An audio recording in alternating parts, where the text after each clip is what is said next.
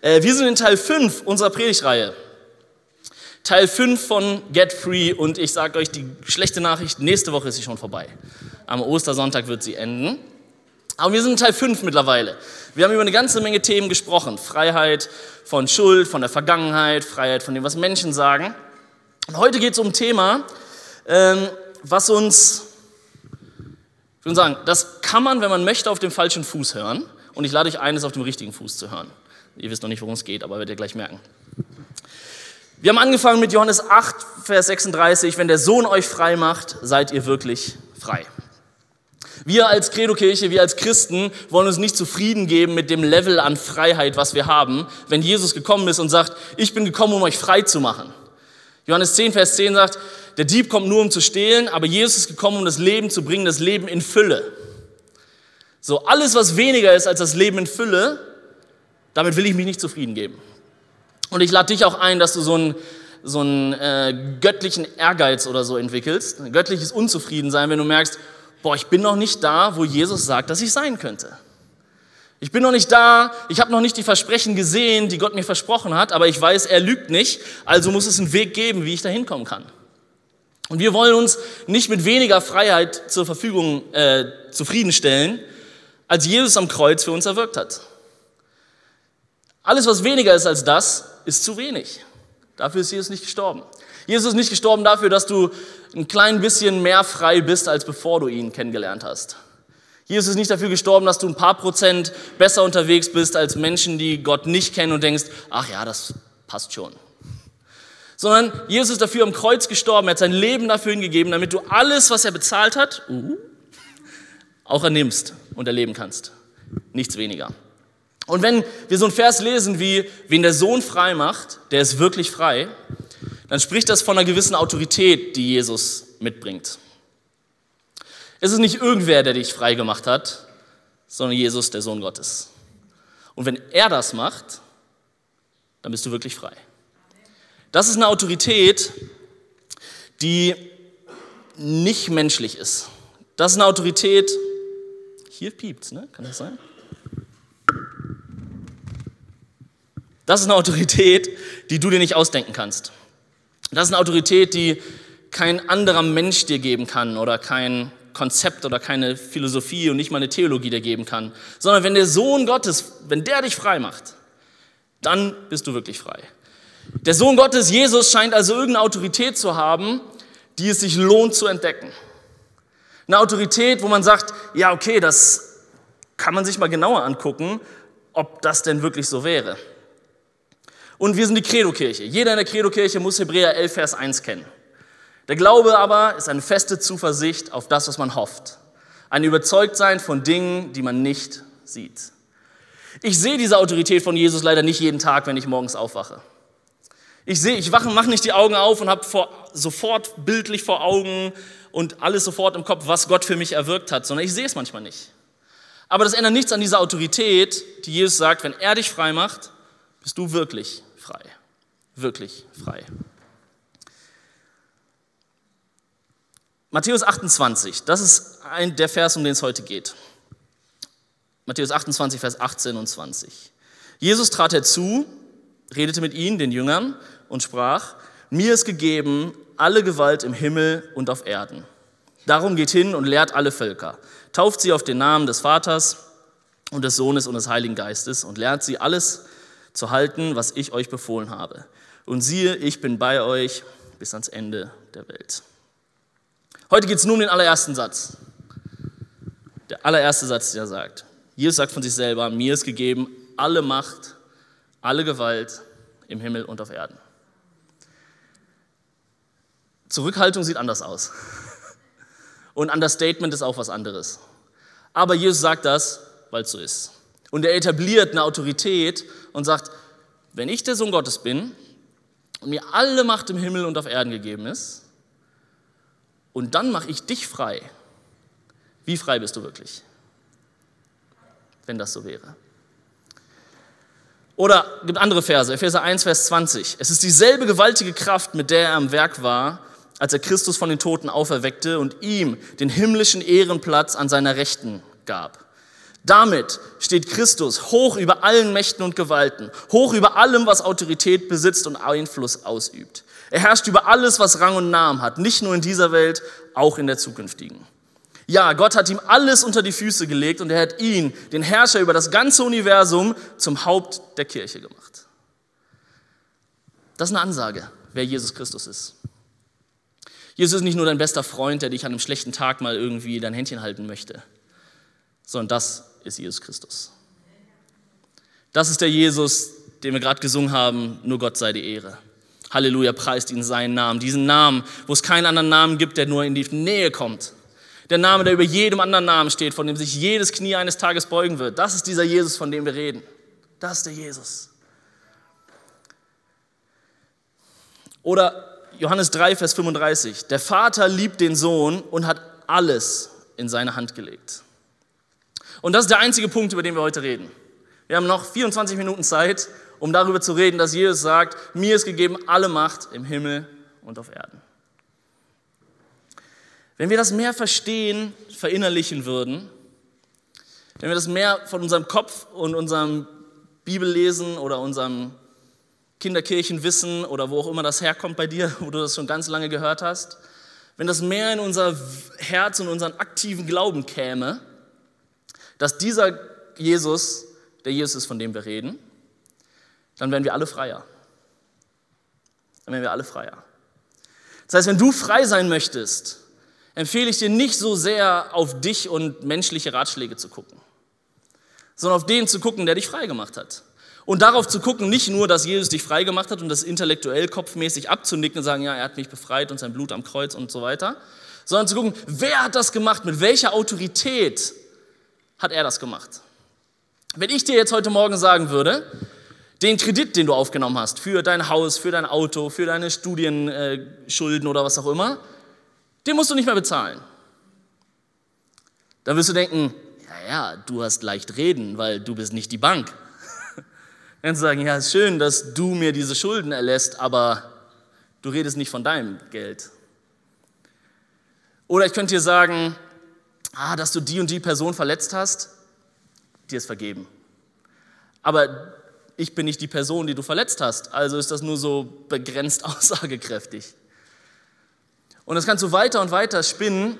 Deswegen ist immer die Frage, welche Autorität steht hinter einer Zusage? Wenn ich dir sage, ach, ist nicht so schlimm, entspann dich, du hast was falsch gemacht, aber passt schon. Und ich bin überhaupt nicht die Person, die es betrifft oder die es ausbaden muss, was habe ich dann zu sagen? Dann kann ich dir deine Schulden erlassen und nächsten Monat wird trotzdem abgebucht. Das ist dann herzlich egal, was ich gesagt habe. Aber wenn dieser Gott der hoch über allen Mächten und Gewalten steht, hoch über allem, was Autorität besitzt und Einfluss ausübt, der, der herrscht über alles, was Rang und Namen hat, nicht nur in dieser Welt, sondern auch in der zukünftigen, wenn der dir sagt, dir ist vergeben, kannst du es dann annehmen, dass dir vielleicht wirklich vergeben ist? Diese Predigt wird hin und her schwanken zwischen großer Predigt, wie groß Gott ist, und diesem ganz seelsorgerlichen Ding, was macht das mit dir und deinem Herzen? Kommt das bei dir im Kopf und in deinem Herzen an? Was ist denn nun alle Macht im Himmel und auf Erden? Erster, erste äh, Teaser ist, alle Macht heißt alle Macht. Nicht nur ein bisschen. Nicht nur theoretisch alle Macht. Das heißt, Jesus hat nicht nur die Macht über alles, was ich gleich erzählen werde, die nächsten 20 Minuten. Und er hat sie so theoretisch, so wie man Monopoly-Millionär sein kann. So, ich bin Millionär, ja, ja, aber dieses Millionär sondern er hat sie wirklich. Und er, nimmt, er übt sie auch aus. Gott ist kein König, der die Welt geschaffen hat und dann alles da gelassen hat, sich selbst überlässt, verschwindet und irgendwann wiederkommt. Sondern Jesus ist heute hier, jetzt gerade. Ich habe acht kleine Ausschnitte mitgebracht und wir müssen Gas geben. Acht kleine Blicke durch den Türspalt, was dieses alle Macht im Himmel und auf Erden ist. Das erste, Jesus und Gott ist der Schöpfer von allem. Er hat mit einem Wort die Welt in Existenz gerufen. Es werde. Johannes 1, Vers 3 sagt, durch ihn ist alles entstanden, es gibt nichts, was ohne ihn entstanden ist. Die Bibel beschreibt Gott als den Töpfer und uns als Ton. Er ist der, der uns geformt hat, sich ausgedacht hat, kreiert hat. Und wer hat am meisten Einfluss und am meisten Autorität über das Produkt? Der Schöpfer. Wenn du jemand wissen willst, wie dieser Computer funktioniert, frag den, der ihn gemacht hat. Wenn du wissen willst, wo in diesem Haus hier was ist, frag den, der es gebaut hat. Wenn du wissen willst, was in unserem Leben auf dieser Welt los ist, frag den, der es gemacht hat. Er ist der Schöpfer von allem. Ein Wort hat gereicht, um das Universum, soweit das Teleskop gucken kann, in Existenz zu rufen. Und diese Autorität möchte in dein Leben kommen. Diese Autorität, die dich geschaffen hat, die deinen Körper geschaffen hat, möchte kommen und sagen, ich möchte dich heilen. Und zwar nicht als irgendein Quacksalber, der dir irgendwie Medizin verkaufen will, sondern der, der deinen Körper gemacht hat. Der möchte dich heilen. Das ist die Autorität, die mitkommt. Das zweite ist, er hat die Welt nicht nur geschaffen und sie sich dann selbst überlassen, sondern er hält die Welt in der Hand und lenkt die Geschicke der Welt. Ihr kennt das Kinderlied, er hält die ganze Welt in seiner Hand. Kennt es noch jemand? Okay, okay, ein paar kennt's. Gut. David, los geht's. Kolosser 1, Vers 17. Er war vor allem anderen da und alles besteht nur durch ihn. Oder Hebräer 1, Vers 3. Er, Jesus, ist das vollkommene Abbild von Gottes Herrlichkeit, der unverfälschte Ausdruck seines Wesens. Jetzt kommt's. Durch die Kraft seines Wortes trägt er das ganze Universum. Und nachdem er das Opfer am Kreuz gebracht hat, das von den Sünden reinigt, hat er den Ehrenplatz im Himmel eingenommen zur Rechten des Vaters. Gott ist nicht einfach nur weg und hat die Naturgesetze einmal gemacht, sondern Wellen und Wind gehorchen ihm immer noch. Er hat nicht nur Wellen und Wind geschaffen, es werde, sondern er kann auch sagen, Frieden, sei still, Sturm legt sich. Er lenkt immer noch. Oder Matthäus 10, da sagt Jesus das selber, denkt doch mal an die Spatzen. Zwei von ihnen kosten nicht mehr als ein Groschen und doch fällt kein einziger Spatz von dieser Erde, ohne dass euer Vater es sieht und zulässt. Jesus nimmt hier das kleinstmögliche Beispiel, das unbedeutendste, was ihm einfällt, und sagt, zwei Vögel irgendwo im Wald. Wen interessieren zwei Vögel im Wald? Haben wir Ornithologen hier? Ich weiß nicht, aber zwei irgendwie, zwei Spatzen. In Wuppertal würde er Tauben sagen. Keine Taube fällt vom Himmel, ohne dass Gott es sieht. Und da geht es nicht um Vögel dabei, sondern es geht darum, dass die kleinsten Dinge, die in unserem Leben passieren, die in der Welt passieren, alles muss am Thron Gottes und seiner Autorität vorbei. Alles. Und diese Autorität ist die, zu der du betest, wenn du sagst, Gott, bitte mach, Punkt, Punkt, Punkt. Der, der die Welt in der Hand hält. Und das Kleinste, was ihm einfällt, um deutlich zu machen, Gott lenkt alles, was passiert. Das dritte ist, er hat Macht über den Teufel. Markus 1, Vers 27. Alle waren erstaunt und erschrocken, nachdem Jesus Dämonen ausgetrieben hat. Und einer sagte zum anderen, was hat das alles zu bedeuten? Hier wird mit Vollmacht eine neue Lehre verkündet. Sogar, die bösen Geistern, sogar den bösen Geistern befiehlt er und sie gehorchen ihm. Oder 1. Johannes 5, Vers 18, das gilt auch heute noch. Denn der Sohn Gottes hält seine schützende Hand über jeden, der glaubt, sodass der Böse, der Teufel, ihm nicht schaden kann. Heutzutage ist es ein bisschen schwer, über das Konzept vom Teufel und Dämonen zu sprechen, aber sie sind genauso real wie damals in der Bibel. Und diese ganze geistliche Welt, was da passiert, gehorcht, gehorcht immer noch auf das, was Gott sagt.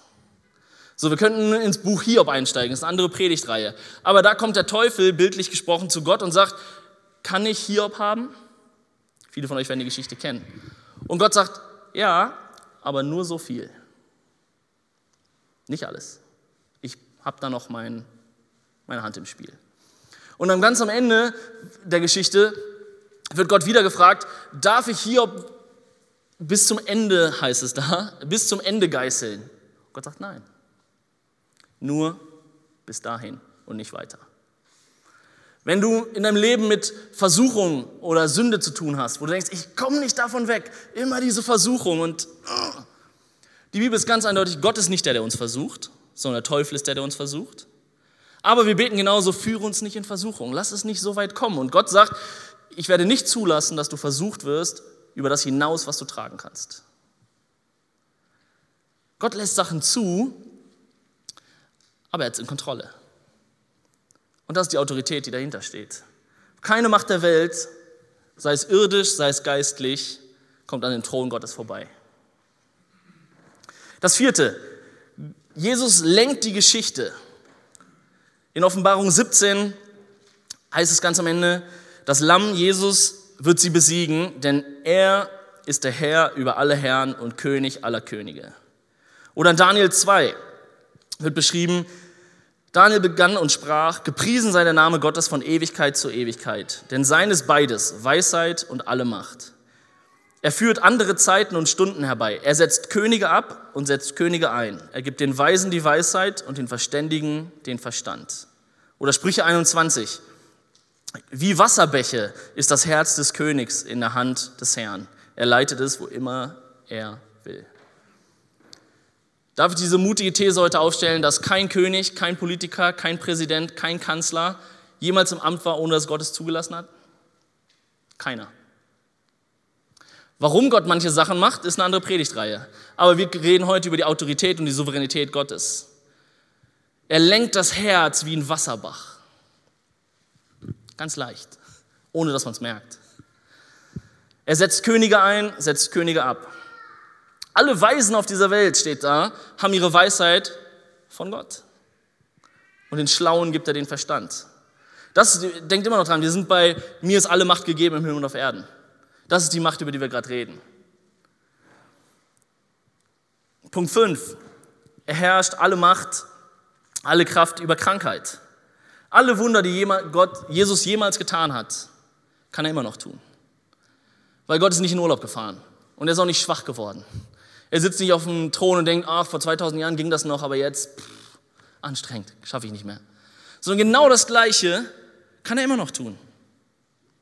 Und das ist die Autorität, zu dem Gott, den wir beten, wenn wir darum bitten, dass Gott dich heilt.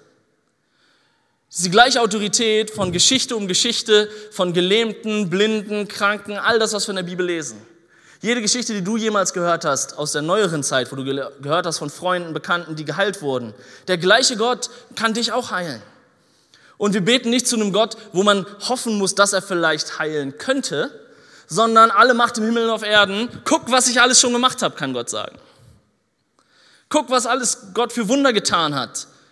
In der Geschichte früher, in der Bibel, in der neueren Zeit. Guck, was Gott alles gemacht hat. Der gleiche Gott ist hier. Der gleiche Gott kann dich heilen, kann dich befreien. Du betest nicht zu einem Gott, der das vielleicht kann, sondern der hunderte und tausende und tausende Male bewiesen hat, dass er der Schöpfer deines Körpers ist. Dass er weiß, wie es funktioniert. Dass er weiß, was in deinem Körper krank ist, wenn es Ärzte nicht mal wissen. Er weiß es, weil er es gemacht. Kein, der Punkt vorher, kein weiser Arzt der Welt hat sich ausgedacht, was er untersucht sondern alle Weisheit kommt von dem, der weise ist, Gott. Alle Macht im Himmel und auf Erden ist ihm gegeben. Punkt 6, er ist der endgültige Richter. Er ist die einzige wahre Instanz für Recht und Unrecht. Keine Ethik dieser Welt, keine Moral. Du kannst in der Philosophiegeschichte so weit du möchtest zurückgehen. Keine Diskussion über Ethik, Moral, was gut, was schlecht ist nichts daran rüttelt, dass Gott eines Tages sagen wird, richtig und falsch.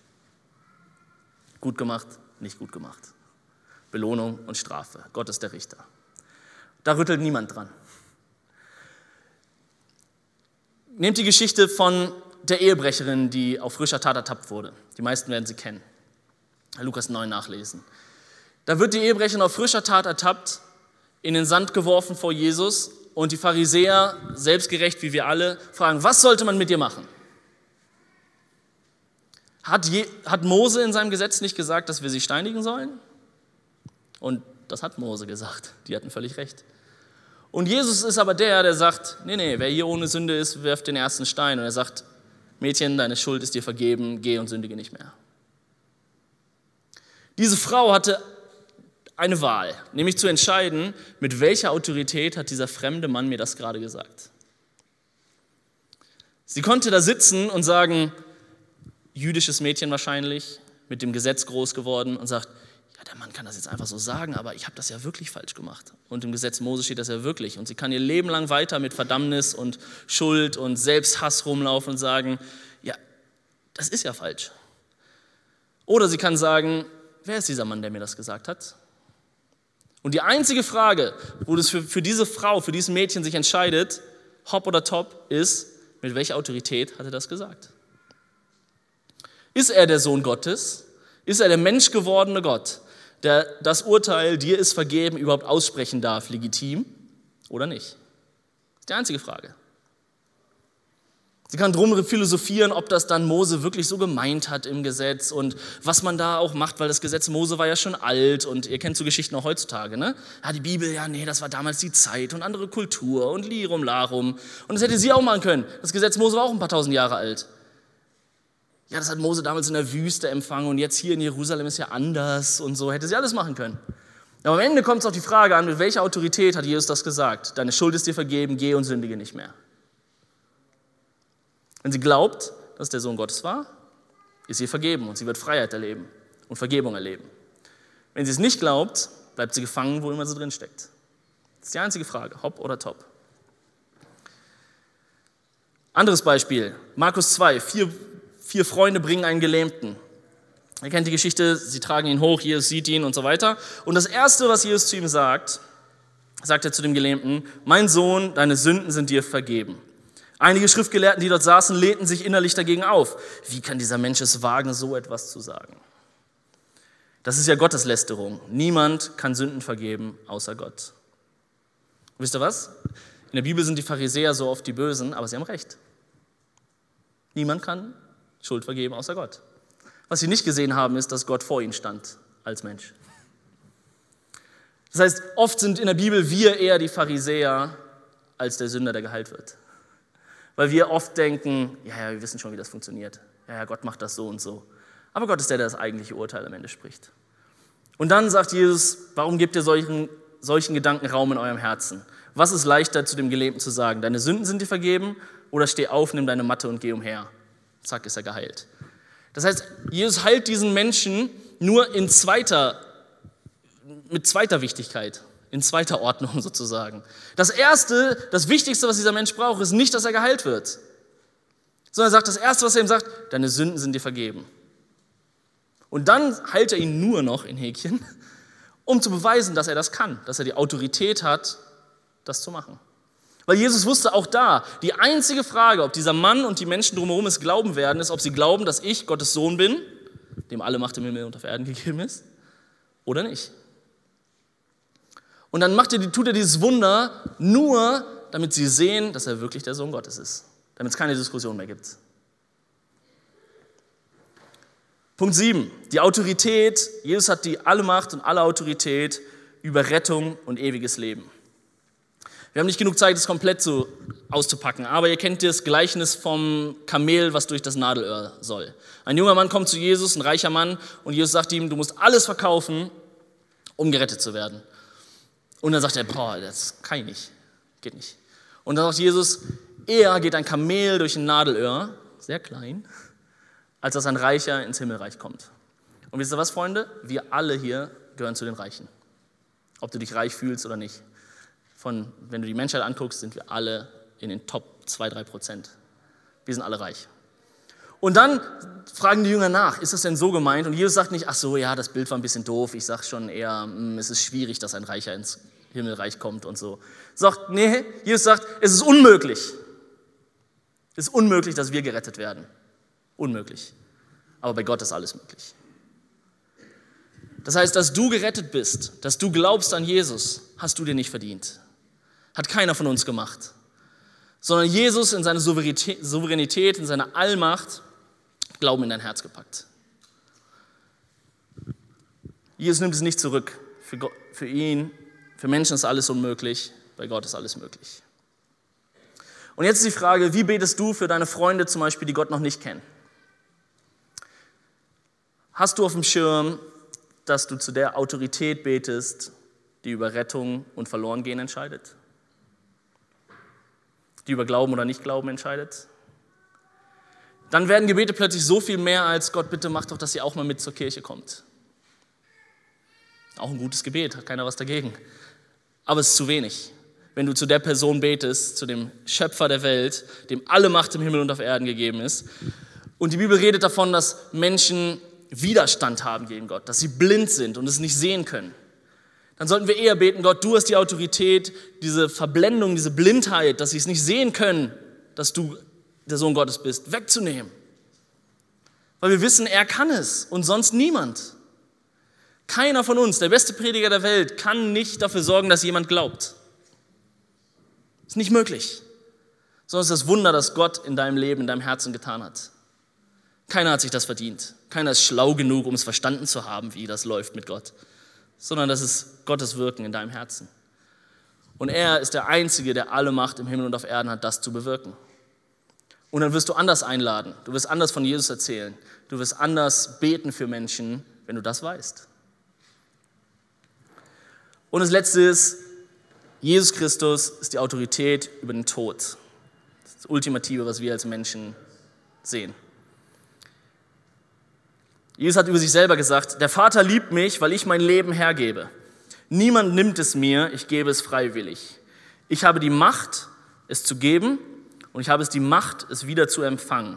Das ist der Auftrag, den ich von meinem Vater bekommen habe. Das sagt Jesus über sich selber. Oder in Römer 8, eines der besten Kapitel der ganzen Bibel. Ja, ich bin überzeugt, dass weder Tod noch Leben, weder Engel noch unsichtbare Mächte, weder jetziges noch zukünftiges, noch gottfeindliche Kräfte, weder hohes noch tiefes, noch sonst irgendetwas in der ganzen Schöpfung von uns uns jemals von der Liebe Gottes trennen kann, die uns geschenkt ist in Jesus Christus. Wenn du Angst hast davor zu sterben, wenn du Angst hast davor, dass andere deine Liebsten sterben, dann kann dich das wahnsinnig machen.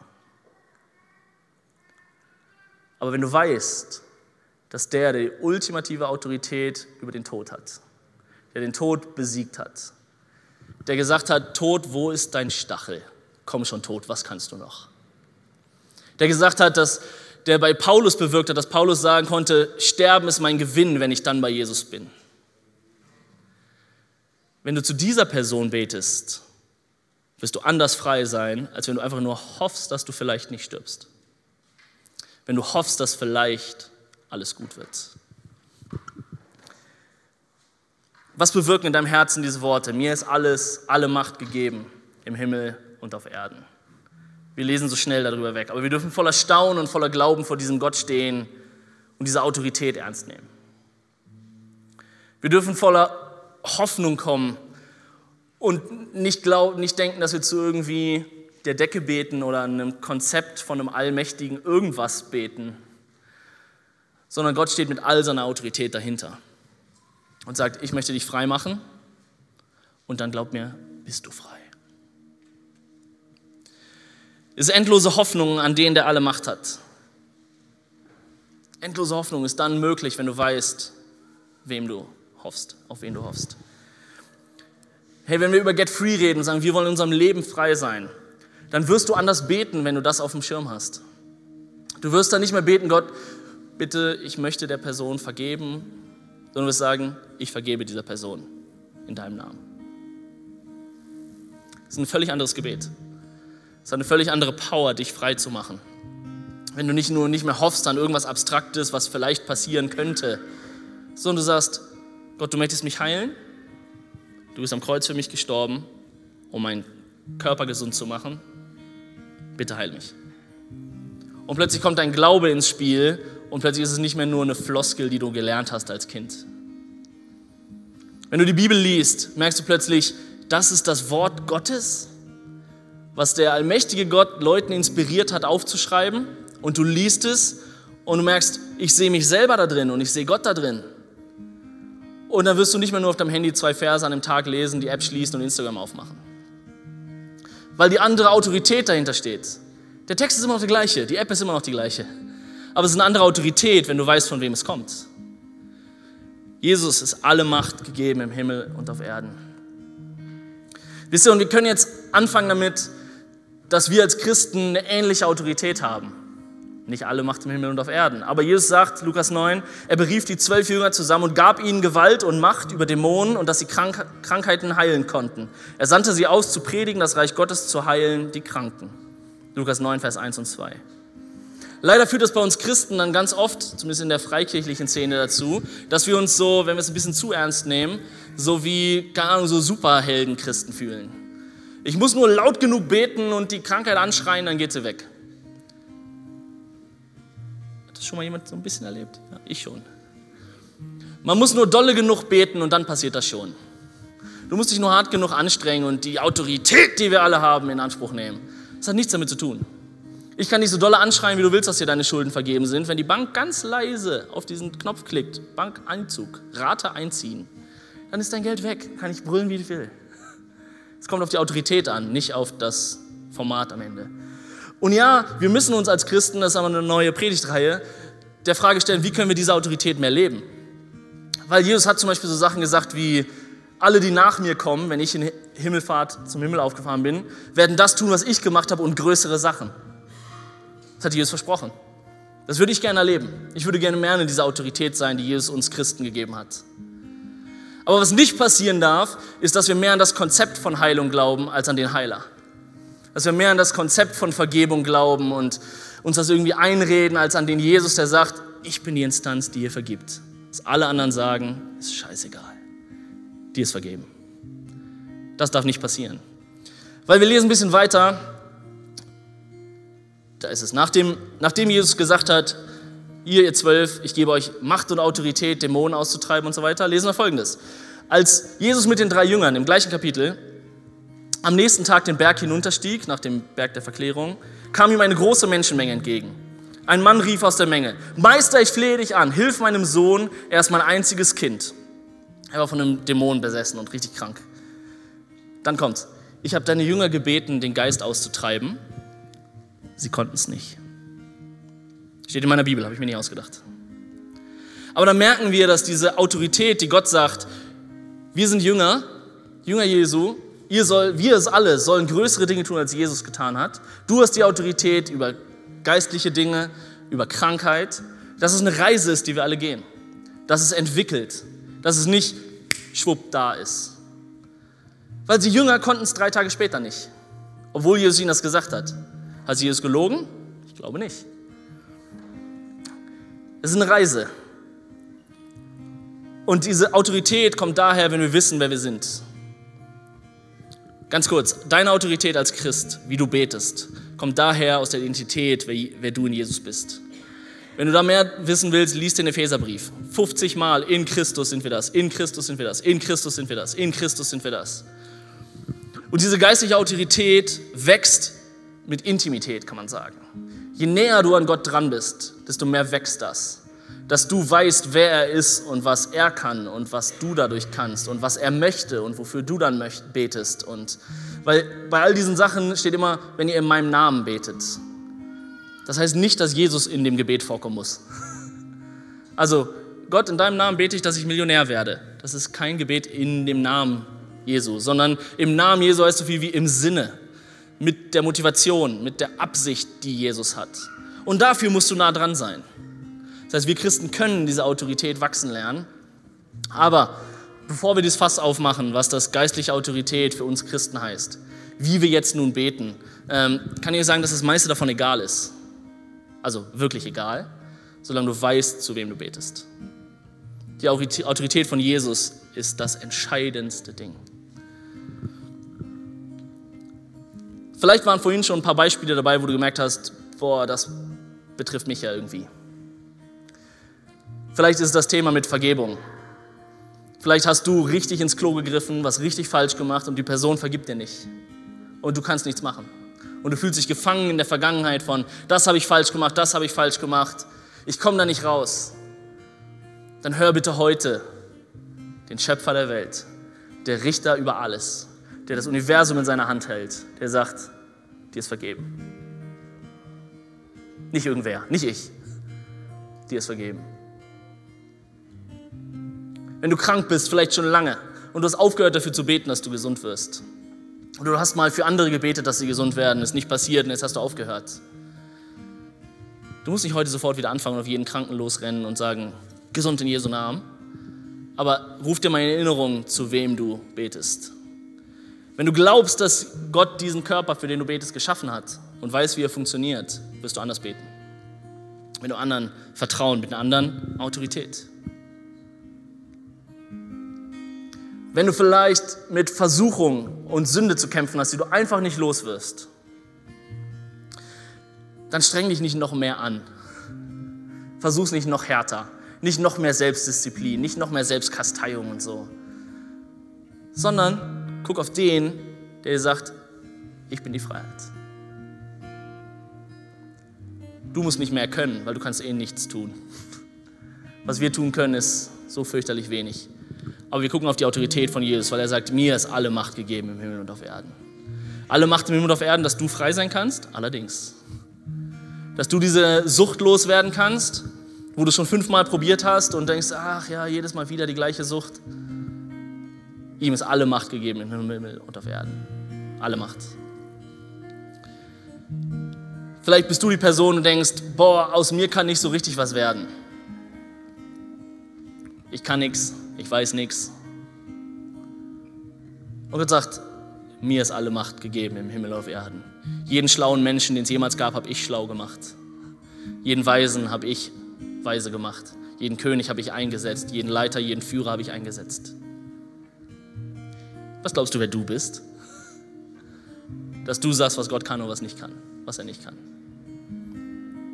Wenn wir einen Moment ernst nehmen, dass Jesus alle Macht gegeben ist im Himmel auf Erden, ändert sich alles. Komm, lass uns zusammen aufstehen. Ich möchte kurz beten. Und dann werden wir Gott anbeten für das, was er ist.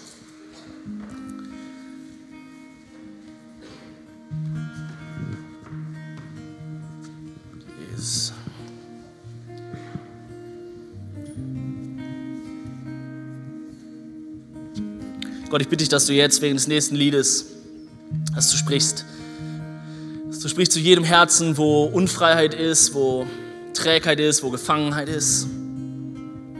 Gott, ich möchte dich bitten, dass du es auf deine Art, das kannst nur du machen, aber im Herzen ankommen, mit welcher Autorität du das machst. Mit welches Gewicht dein Wort hat. Ich bitte dich, dass du jetzt redest, Gott. Gott, ich möchte dich bitten, dass du den Blick von uns weglenkst von den scheinbar großen Problemen zu dem wirklich großen Gott.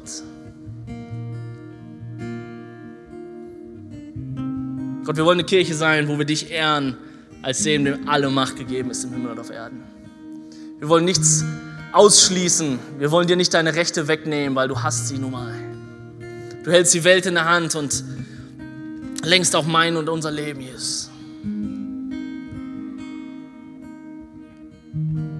Danke, dass du alle Macht im Himmel und auf Erden hast. Und danke, dass du gut bist.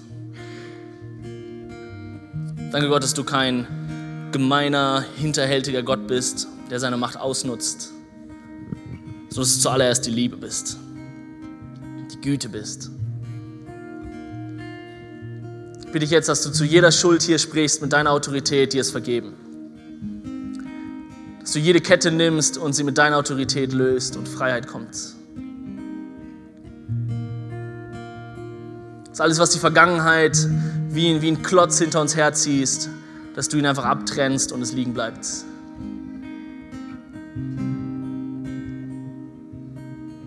Danke Gott, dass wen du frei machst, wirklich frei sind, weil du alle Macht hast. Alle Macht im Himmel auf Erden.